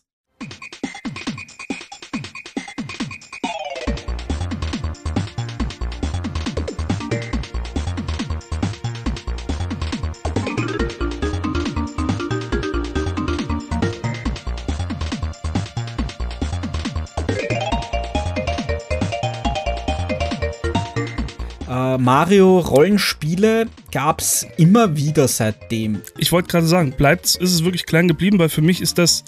Ich weiß, ist es eine richtige Reihe? Gehört das zur Paper Mario-Reihe? Weil für mich war das so der Grundstein, okay, das ist ein Mario-Rollenspiel. Das nächste Mario-Rollenspiel ist Paper Mario und seitdem gibt es die Paper Mario-Reihe.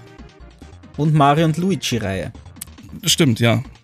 Also ich weiß nicht, ob es eine Reihe ist, aber meiner Meinung nach hat es einen Grundstein gelegt dafür. Mhm. Vor allem jetzt gerade die Mario und Luigi Teile. Ich, die Paper Mario habe ich nur auf der Wii gespielt, einen und der war für meine, meines Erachtens unterschiedlicher ja. zu äh, dem äh, Super Mario RPG. Der Wii-Teil war aber auch nicht Luigi. gut. Der war, das ich, fand ihn, ich fand ihn fantastisch. Den also Paper Mario Teil jetzt. Paper Mario auf der Wii fand ich wirklich gut. Er war aber kein, also er war selbst für die Paper Mario-Reihe schon ein sehr äh, distanzierter Kollege, weil das war gameplaymäßig ja. sehr anders als die anderen Paper Mario-Teile. Aber ich, ich fand die Story gut und ich fand das Gameplay sehr interessant und ja, ich fand, ich, ich hatte viel Spaß damit, aber mhm. das ist immer das, ja, Geschmackssache, keine Frage. Aber äh, die Mario und Luigi-Reihe hat ja das aufgegriffen. Du konntest ja bei Super, beim Super Mario RPG, gab es ja meines Wissens verschiedene Dinge, dass du im richtigen Moment einen Knopf drücken musst, um die Attacke no. stärker zu machen und sowas. Und das zieht sich durch Mario und Luigi ja durch, durch die Reihe. Durch das Paper Mario ja permanent ja drin. Alles klar, ne? Paper Mario weiß ich zu wenig, aber mhm. dementsprechend würde ich zumindest sagen, dass sie da den Grundstein gelegt haben. Deswegen, also ich würde sagen, es ist am nächsten dran an Paper Mario. Und die mhm. Mario und Luigi-Teile kamen ja nach den Paper Mario-Teilen. Mhm. Oder äh, teil, teilweise gleichzeitig. Aber also es kam irgendwie, es ist alles so voneinander weg. Und das hier ist ja. auch, ja, das ist im Prinzip wieder der Grundstein von diesem ganzen System. Ähm, was ich auch cool fand, weil, war das nicht sogar von Square? Hatte, hatte noch nicht Square seine Finger mit drin? Ich bilde ähm, mir ein, ja, aber ich glaube, das sollten wir kurz nachprüfen um da irgendwas dazu. Ja, Square, Developer Square. Ja, ne? Und ich fand die mhm. Methode nämlich ganz cool. Ich bin, ich, vorweg, ich bin mit Mario RPG nicht so richtig warm geworden. Ähm, weil es mich nie so wirklich gepackt hat. hat ich brauchte bei dem Rollenspiel immer gewisse äh, Story-Elemente, die mich packen und äh, Charaktere, mhm. die mich packen. Das war bei Mario jetzt nicht unbedingt äh, gegeben. Wobei aber, mehr Story als bei jedem anderen Mario-Spiel zu der Zeit. Natürlich, klar, das schon, aber es halt immer noch, war halt nicht so viel. Aber ja, äh, ich fand halt dieses Kampfsystem super interessant, weil es ein rundenbasiertes oh, ja. Kampfsystem hatte, bei dem du aber noch Action-Einfluss hattest. Und das war zum ersten Mal dass ich mich daran erinnern könnte, dass sowas nochmal genutzt war, war äh, Legend of Dragoon, glaube ich, auf der PS1, was auch ein relativ früher Titel war. Wobei man sagen muss, dass Final Fantasy VI auf dem Super Nintendo sowas auch schon ein wenig dabei hatte. Ja? Ich weiß es nicht Kombinationen und solche Dinge. Also da gab es zumindest diesen äh, Faustkämpfer, wo du wirklich Kombos eingeben musstest. Okay. Ich habe viel zu lang her, als, aber es war definitiv, waren Elemente in so eine Richtung dort schon auch dabei. Mhm. Aber ich fand das immer, das war eine coole Idee, um die, diese Sachen Absolut. ein bisschen aufzulockern und äh, halt auch die einfach mhm. noch mal ein bisschen mehr äh, zu ermöglichen. Ähm, ich glaube, das ist auch so, so eine GDQ-Nummer, dass wenn äh, Super Mario RPG drankommt, bei einem Boss halt wirklich framegenau immer die Taste zum richtigen Moment gedrückt werden muss und du quasi über 100 äh, Attacken ah. nacheinander äh, äh, zusammen verbinden kannst zu einer Combo. Das ist total irre. Das ist spannend. Ja, aber dementsprechend auch eigentlich in gewisser Weise auch ein Meilenstein für das Ganze. Ja, es hat eine sehr interessante Optik. Es ist so ein bisschen, mhm. Äh, es ging für mich so ein bisschen in die Richtung von äh, Donkey Kong Country, also dieses leicht mhm. rausgerenderte, dieses 3D-artige. Ja. Ähm, die Optik war sehr gewöhnungsbedürftig. Es war eine ISO-Perspektive, das war wiederum ganz cool eigentlich. Die Welten waren sehr schlauchartig, zumindest das, was ich noch im Kopf habe, war extrem schlauchartig. Ähm, ja, es gab schon Geheimnisse zu finden, aber trotzdem war es eigentlich ein Pfad. Ja, also es ist, es ist jetzt nichts in Richtung von einem Final Fantasy, wo du durch eine Overwelt durchrennst und ja. da immense Möglichkeiten hast. Zumindest äh, ne, von dem, was ich gesehen habe von dem Spiel. Aber es war wieder ein Grundstein für eine Rollenspielreihe mit der Mario-Lizenz und es hat funktioniert und es war gut und es wird bis heute gespielt. Es hat bis heute seine Fans. Ich glaube, es hat tatsächlich echt wenig Re-Releases bekommen, soweit ich weiß. Ich glaube, es gab es auf der mhm. Wii mal als, als äh, Virtual Console-Ding. Und ich weiß nicht, ob es danach nochmal irgendwo kam. Keine Ahnung. Sehr dürftig, glaube ich. Auf der Wii U auf jeden Fall. Auch okay. noch einmal. Aber äh, du hast recht, es ist ein bisschen ein untergegangener Titel.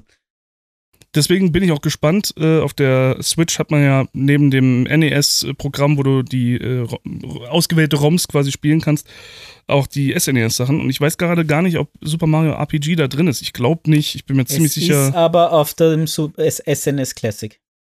Ah, da ist es drauf. Okay, das ist schon mal cool.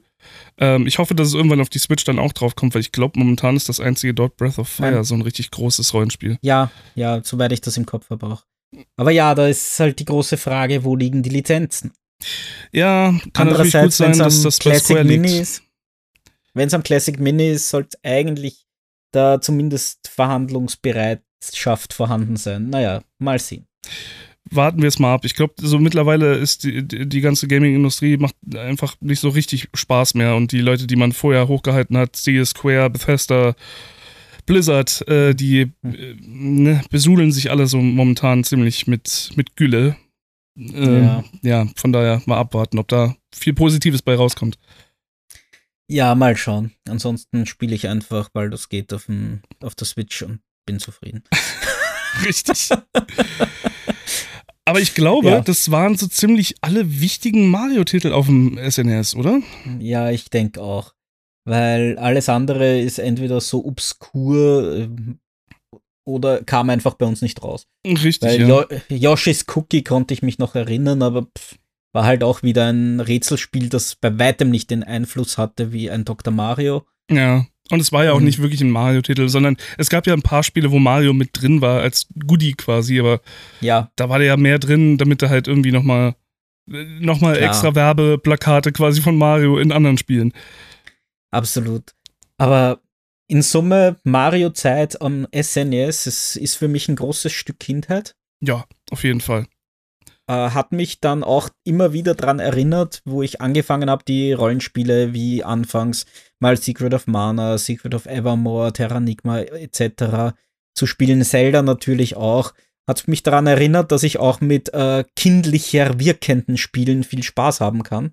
Mhm. Ich glaube, dass, dass mich die Spielerei wirklich ein bisschen Kind bleiben hat lassen zu der Zeit. Ja. Ich muss, ich muss nicht so cool sein.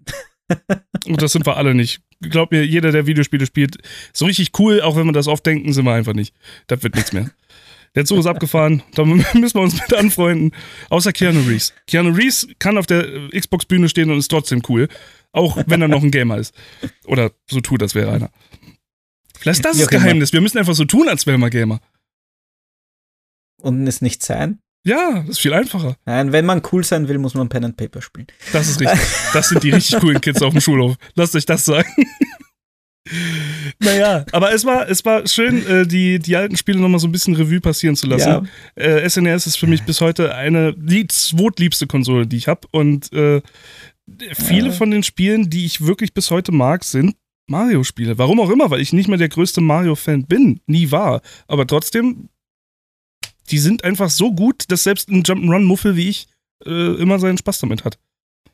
Ja, weil es eben so viel gibt, was man daraus ziehen kann, weil der Schwierigkeitsgrad so abwechslungsreich ist im Endeffekt. Durchkommen kann man schneller mal, aber wirklich alles rausholen ist ein ganz anderes Kaliber. Mhm.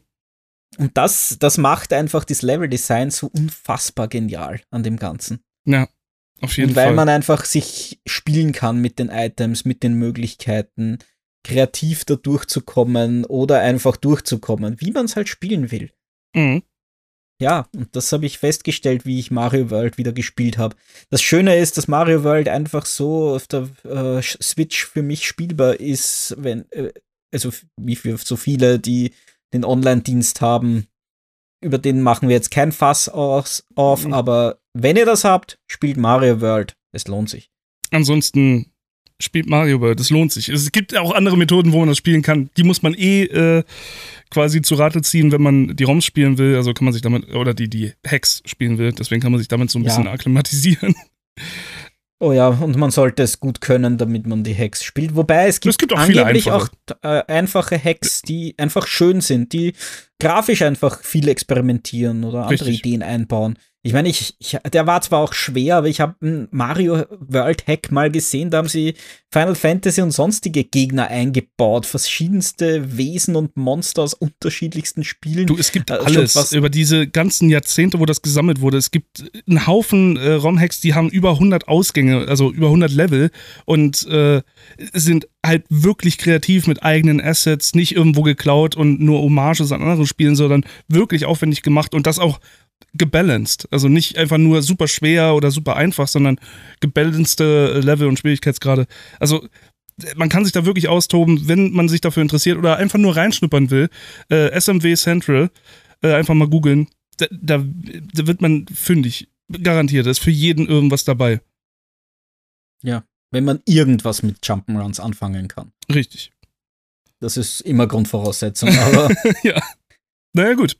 Was ist denn so bei dir in letzter Zeit gaming-technisch passiert? Ja, gaming-technisch ähm, im Videospielbereich weniger, als ich mir wünschen würde. Äh, vor allem, weil ich andauernd nur Slay the Spire wieder auspacke, Daily Run spiele und außerdem habe ich Breath of the Wild wieder angefangen und bin komplett reingekippt. Ich verstehe es nicht. Ich hätte es nicht gedacht. Ich dachte, ich spiele es ein paar Stunden, spiele das Plateau und ja, gestern habe ich den ersten Titan geplättet, habe hab jetzt, glaube 34 Schreine bereits wieder gefunden. Ja, ich weiß es nicht. Es bleibt eines meiner absoluten Lieblingsspiele.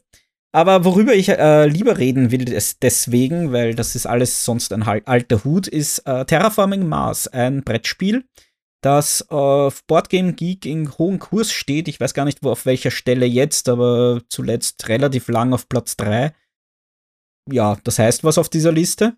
Es ist ein Spiel, wo, wie der Name schon sagt, es darum geht, den Mars zu terraformen. Äh, dazu hat man einen Haufen Handkarten und andere Möglichkeiten. Man spielt ein Unternehmen, das da in mehreren Generationen, weil Spielzüge, also Spielrunden sind Generationen, was ich auch schon sehr schön finde, muss man eben äh, im Laufe des Spiels den Sauerstoffgehalt der Atmosphäre hochtreiben, die Durchschnittstemperatur äh, hochbringen und äh, Meere setzen auf der Karte. Man hat so eine Hexfeldkarte vor sich und da kann man eben äh, Grünflächen bauen, um eben den Sauerstoffgehalt zu erhöhen, Städte bauen für Siegpunkte, weil wenn die neben Grünflächen sind, bringen die einen Haufen Siegpunkte und ähm, Meere setzen, weil braucht man einen Punkt. Und darüber und über die Handkarten und so versucht man eben seinen eigenen Mars zu bauen aber eben gemeinsam im Spiel. Äh, wenn der Mars nämlich fertig ist, dann ist die Runde mit Ende der Runde das Spiel zu Ende. Also wenn alles terraformt ist, was notwendig ist, kann man sich einen, einen Punkte, eine Punktefabrik gebaut haben. Das bringt alles nichts mehr, weil das Spiel ist dann zu Ende. Das heißt, man muss permanent drauf schauen, kann jemand das Spiel jetzt bald beenden. Äh, man muss schauen, dass man Siegpunkte macht im Multiplayer, weil ich habe es auch solo gespielt, dazu noch drei, vier Worte nachher. Man, man muss drauf schauen, was die anderen machen, man muss drauf schauen, dass man Punkte macht, man sollte auch drauf schauen, dass man seine Geldproduktion hochbringt, weil wenn man kein Geld hat, bringt man nichts weiter. Und gleichzeitig muss man schauen, dass man sich viele neue Karten kauft, weil das ist das nächste. Jede Karte, jede Runde darfst du vier Karten ziehen, da darfst du dir alle kaufen oder keine, aber das kostet relativ viel Geld. Und wenn du am Ende einen Haufen Karten auf der Hand hast, hast du was falsch gemacht. Hm. Und wie gesagt, es ist unglaublich komplex. Ich weiß nicht, ob das irgendwie rüberkommt gerade. Man muss auf so viele Dinge achten. Man muss im Multiplayer vor allem darauf achten, dass man alles punktetechnisch optimiert. Äh, ich habe ein Spiel bis jetzt im Multiplayer, ein Solo gespielt. Multiplayer habe ich äh, grandios versagt gegen meine Mitspieler, weil ich einfach zu viel auf einmal wollte. Aber es ist einfach fantastisch, weil all diese Karten, die du hast, all die Möglichkeiten beruhen auf wissenschaftlichen Erkenntnissen. Die Karte, die du vor dir hast, die ganzen Krater und so, die benannt sind, das ist aus der Realität genommen, wie sie halt heutzutage benannt sind.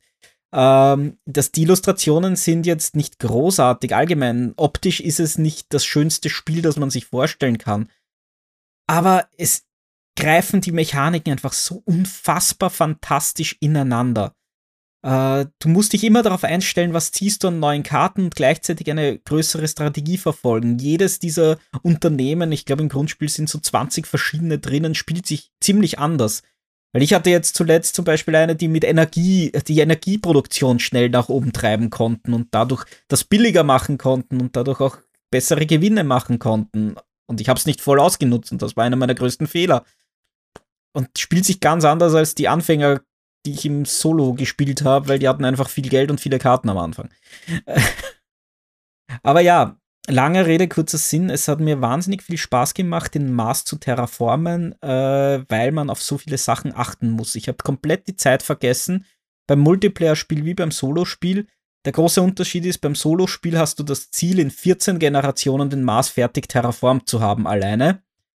Und das, deshalb musst du alles machen. Und den Fehler habe ich dann auch gemacht, gemacht im Multiplayer-Spiel, weil ich alles machen wollte, habe ich nichts gut gemacht. Aber ja, ich will unbedingt mehr Runden spielen. Ich habe auch alle Erweiterungen. War so ein Kickstarter, darüber reden wir nicht weiter.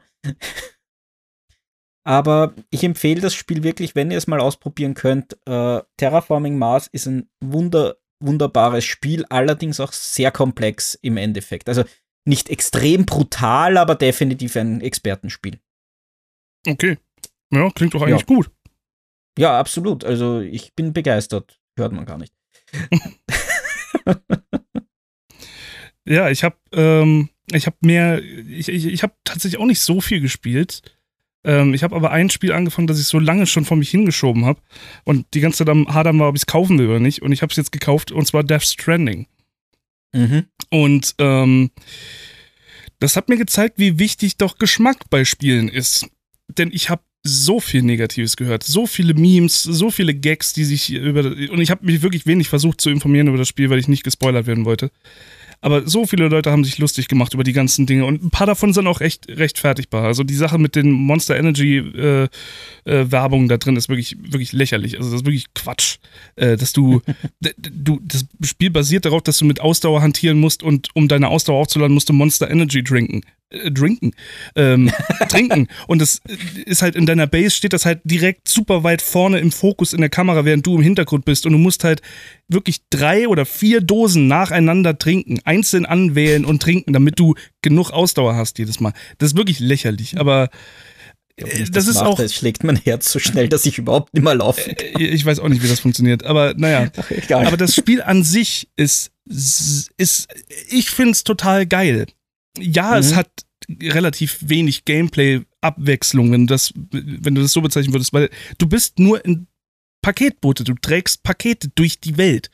Und die Welt ist eine sehr postapokalyptische, total abgefuckte und äh, birgt aber unglaublich viele Geheimnisse. Ja, sie ist vielleicht auf den ersten Blick kahl und leer, aber das ist auch nur das erste Gebiet. Das wird alles viel interessanter, wenn es später äh, weitergeht. Plus, was in der Welt wirklich los ist, ist das Interessante. Nicht die Welt an sich, sondern was in der Welt passiert ist. Mhm. Was ist denn da jetzt passiert? Was hat denn hierzu geführt, dass irgendwelche toten Viecher angeschwemmt werden, dass unsichtbare Wesen durch die Gegend rennen, dass äh, äh, äh generationenhohe, hochhaushohe Viecher plötzlich erscheinen aus dem Nebel und, und, und, und äh, Riesenexplosionen einfach Städte auslöschen und what the fuck? Was ist das hier? alles. Das ist, das ist der eigentliche Kern des Spiels, die Mysterien dahinter rauszufinden. Und gibt es davon eine super, ähm, eine super Auflösung? Keine Ahnung. Da bin ich noch nicht, weiß ich nicht. Und selbst wenn es die nicht gibt, Filme oder Bücher wie The Fog von äh, Stephen King haben auch keine Auflösung gebraucht, warum und woher diese Wesen im Nebel existieren es ist trotzdem ein tolles Buch und extrem spannend. Es muss nicht immer alles aufgelöst werden. Manchmal ist es sogar besser, wenn es das nicht ist, weil dein eigener Kopf was kreiert, was noch viel, viel schlimmer wäre. Und das funktioniert bei dem Spiel extrem gut. Ja, das Gameplay ist eindimensional, wenn du das so willst. Du lädst deine Pakete in der Basis auf und du rennst los mit diesen Paketen und versuchst per Tasten deine Balance von den Paketen zu halten, damit du nicht umkippst und die Pakete nicht verlierst. Und du musst um die Umgebung achten, wenn es anfängt zu regnen, das ist so ein Zeitregen, der vernichtet alles, was ihn trifft, äh, was er trifft. Das heißt, deine Pakete gehen nach und nach kaputt und du musst versuchen, Unterschlupf zu finden. Ähm, du musst äh, aufpassen auf äh, quasi auf Banditen, die überall rumstehen und die Pakete klauen wollen. Äh, du musst eben auf diese unsichtbaren Wesen achten, die du nur fühlen kannst und äh, das ist alles eine total verrückte Sache. Aber wenn einen das nicht stört, dass das Gameplay im Prinzip nur ein Laufsimulator ist durch eine sehr interessante mhm. Welt, dann erwartet einen da auf jeden Fall eine sehr packende Story, die super, super vertont ist, auch auf Deutsch. Ich spiele es auf mhm. Deutsch und bin begeistert davon. Ähm, ich finde die Story sehr interessant. Ich finde die Musik extrem passend. Die Momente, die auch oft belächelt wurden, die Momente, dass du dann plötzlich ähm, auf, eine, auf eine Klippe hochgelaufen kommst, was ich seltsam finde, weil du, das ist eine Open World. Du musst ja nicht dahin laufen. Du hättest überall langlaufen können. Aber wenn du ja, plötzlich klar. an dieser Klippe stehst und du siehst dann das, das weite Land vor dir, das Tal, und es sieht so epochal aus, plötzlich ploppt unten so ein kleiner, äh, so eine kleine Leiste auf, wo der Titel steht, der jetzt abgespielt wird, und dann wird äh, irgendein sehr melodramatischer äh, Song dann abgespielt der halt genau irgendwie in diese Situation reinpasst, die diese mhm. Traurigkeit vom Land irgendwie so einfasst. Und das ist, ich fand das Hammer. In einem Open-World-Spiel. Ich musste da nicht hin. Also, ich finde mhm. das total cool, total cool gemacht. Und wie gesagt, ich, ich kann akzeptieren, dass Leute das nicht mögen, weil denen das Gameplay zu langweilig ist. Klar. Aber so viel Belächelung in den, in den Medien, wie das Spiel bekommen hat, verstehe ich wirklich nicht. Also, dass mhm. es be bezeichnet wird, oh ja, alle, die das mögen, sind nur Hideo Kojima-Fanboys äh, und völlig verblendet. Und äh, mein Gott, jetzt haben sie endlich mit, äh, jetzt hat Guillermo del Toro endlich ein Spiel rausgebracht und Norman Reedus spielt mit und jetzt ist es sowas und ich verstehe es nicht. Ich habe keine Ahnung, was das soll. Vor allem, wenn du die, die, die Spielbewertung bei der PlayStation anschaust, dann ist die bei viereinhalb Sternen oder so. Also, hä? Keine Ahnung. Ich finde es ein bisschen kindisch. Also, ich würde es absolut weiterempfehlen, wer halt auf Emotionen und Story steht, nicht auf Gameplay, wenn das eher im Vordergrund steht für einen. Ja. Klingt auch zeitaufwendig. Weiß ich nicht. Ich habe keine Ahnung, wie lange mhm. die Story geht. Ähm, ja, die Lauferei kann ein bisschen dauern, auf jeden Fall. Aber du erkundest dabei und findest ja die Story quasi für mhm. dich selbst raus, während du da rumläufst. Alles klar. Nein, weil äh, für mich klingt das so, als könnte es mich so 20 Stunden hervorragend unterhalten. Mhm. Wenn es aber spürbar länger wird, ist das immer so eine Sache. Wie gesagt, ich kann nicht sagen, wie lange es dauert. Ich mhm. habe keine Ahnung. Ich habe mir nicht mal angeguckt, wie bei äh, How Long to Beat das äh, so geratet ist von der Spielzeit her ich weiß es nicht. Ich lasse mich komplett einfach nur mal einlullen von der Story. Ja, ist ja nicht das Schlechteste bei weitem nicht. Nö, weil Und das kann Hideo Kojima. Da kann man jetzt einfach erzählen, was man will. Der kann Story. Ob die nachher mhm. vernünftig aufgelöst ist oder nicht, ist Geschmackssache. Aber die Story bis dahin ist auf jeden Fall immer gut. Fand ich jedenfalls. Ja. Ich musste gerade denken, äh, wegen offenem Ende und so. Ich fand Inside zum Beispiel auch äh, äh, ziemlich cool vom Spiel und auch weil es zum Nachdenken anregt und eben kein Ende hat in dem Sinne, dass alles aufgelöst wird. Ja, oder Wobei das, Limbo. Limbo, der Vorgänger davon, war ja im Prinzip genau dasselbe. Also auch ja. sehr derbes und plötzliches Ende und du stehst völlig im Wald, weißt überhaupt gar nicht mehr, was Phase ist. Ich habe nicht vor nicht allzu langer Zeit endlich äh, Brave New World zu Ende gelesen. Ja, einer der Klassiker in dem Bereich äh, mhm. Postapokalypse beziehungsweise Gesellschaftsdrama. Ich weiß nicht, wie man das genau nennt. Postapokalypse ist ja nicht eine Dystopie mehr oder weniger, wobei es auch wieder eine Utopie. Egal. Lange Rede, kurzer Sinn, das Buch endet auch sehr seltsam und äh, genauso wie auch 1984. Ja. Diese Sachen enden so, dass zwar eine Handlung zu Ende ist, aber in der Welt ist nicht, hat sich nicht viel getan. Ja. Im Endeffekt. Es wird nichts aufgelöst. Oh, jetzt haben wir die Welt gerettet oder oh, jetzt geht sie endgültig unter oder sonst irgendwas. Nein, es wird nur eine Geschichte in einer anderen Welt erzählt. Ich meine, guck dir mal, bestes Beispiel nochmal, wenn wir gerade bei Hideo Kojima sind, schau dir mal das Ende von Metal Gear Solid 2 an. Das Ende ist, das ist für mich immer noch einer der besten Twists, die jemals in einem Videospiel gemacht wurden weil du damit hm. nicht rechnest. Ich, ich garantiere dir, niemand, und ich spreche jetzt mal eine Spoilerwarnung aus, wenn man das äh, selber noch erfahren will, hört jetzt nicht mehr zu. Bei Metal Gear, du, du zum Beispiel, weil dann erzähle ich es nicht. Ja. Äh, ich habe es nicht gespielt, aber ich glaube, ich werde es auch nicht spielen. Wenn du es nicht also ich spielen... Bin mir sehr, okay. Ich bin mir sehr sicher, dass ich es nicht mehr spielen werde das Ende von Teil 2 passiert schon kurz bevor das Ende eigentlich geschieht. Dann fängt nämlich plötzlich, du hast ja immer Funksprüche bei Metal Gear Solid. Mhm. Und plötzlich kriegst du einen Funkspruch aus dem, aus dem Nichts, der völlig wirr ist, wo dein Körner dir völlig wirre Fakten erzählt. Total absurde Kriegsstatistiken äh, und du denkst, was geht hier jetzt ab? Und dann bekommst du noch mehr Anrufe und die werden immer schlimmer und plötzlich siehst du, dass alles nur am Zucken ist. Und plötzlich bist du nackt und du hast keine Ahnung mehr, was jetzt abgeht. Du weißt gar wo, was geht. Und dann findest du raus, dass all das, was du bis dahin gespielt hast, ist einfach nur ein komplettes Programm gewesen, das abläuft. Du bist nur in einem Testprogramm gerade drin. Du hast zu keinem Zeitpunkt nur einen Ansatz von einem Plan, dass das wirklich in diesem Spiel, dass das, das, du denkst die ganze Zeit, warum ist Hideo Kojima so scheiße unkreativ und macht so viele Sachen aus Metal Gear Solid 1 in 2 nochmal. Aber mhm. in Wirklichkeit ist es einfach nur ein Programm, das Teil 1 simulieren soll. Und das ist so verrückt, es ist so irre. Und das wird auf die Spitze getrieben, dass du.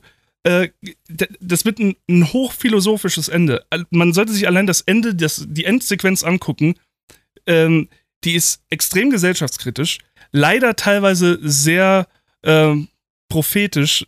Einige von den Sachen einige sehr schlimme Sachen sind leider in, äh, äh, genauso oder sehr ähnlich äh, passiert. Äh, das macht das Spiel so ein bisschen ja. schwierig nochmal zu, anzugucken, aber ähm, es, es ist wirr. Und es ist kein Ende, mit dem du rechnest. Und es ist kein Ende, das du bis zu dem Punkt haben willst von dem Spiel, weil du erwartest was mhm. völlig anderes. Und trotzdem ist ja. es ein tolles Ende. Also kann es auch gut sein, dass bei Death Stranding auch noch so manches daherkommt. Durchaus überrascht auf die eine oder andere Art und Weise. Durchaus. Und ich freue mich darauf. Ich finde das gut. Und wenn es nicht ja. kommt, mein Gott, die Welt hat mich genug gepackt. Wenn ich ja. Dia Esther spielen kann, dann kann ich auch sowas spielen. ja, naja. Gut, das passt jetzt einmal. Genau. das soll es gewesen wir haben, sein. Wir haben viel Spaß mit Super Nintendo Nostalgie wieder gehabt. Ja. Ja, wir waren wieder im Keller. und ich hoffe, wir kommen öfter im Keller jetzt vorbei.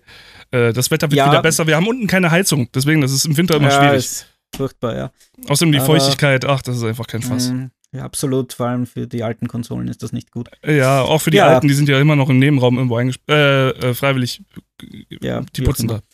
Ja, äh, alles in allem, äh, wenn ihr vorbeischauen wollt im Keller, könnt ihr gerne auf äh, www.hobbykeller.net reinschauen? Jawohl, ja. Da sind wir da in Podcast-Form verfügbar. Da sind alle möglichen Links drin. Äh, da findet ihr alles, was uns so betrifft. Ähm, außerdem gibt es den Discord-Channel, den Würfelkeller. Äh, da äh, ist quasi so eine Kombination aus dem Hobbykeller von, von unserem Podcast-Ding hier und äh, den Würfelwelten, was unser äh, Pen and Paper-Dingens ist. Und da werden wir auch wieder aktiver jetzt gerade. Da hat sich jetzt auch ja. wieder so ein bisschen mehr Zeit eingefunden und da soll es bestimmt auch bald wieder neuen Content für euch da draußen geben, nicht nur für uns selbst. ja, für den Anfang mal für uns selbst, dass wir wieder reinkommen und alles weitere erfahrt ihr später. Genau. Gut, dann war es mir eine Freude. Es hat sehr viel Spaß Ebenso. gemacht. Absolut. Und ich hoffe euch auch. Wir hören uns, sehen uns, wie auch immer, beim nächsten Mal. Bis dahin. Ja. Tschüss. Ciao, ciao.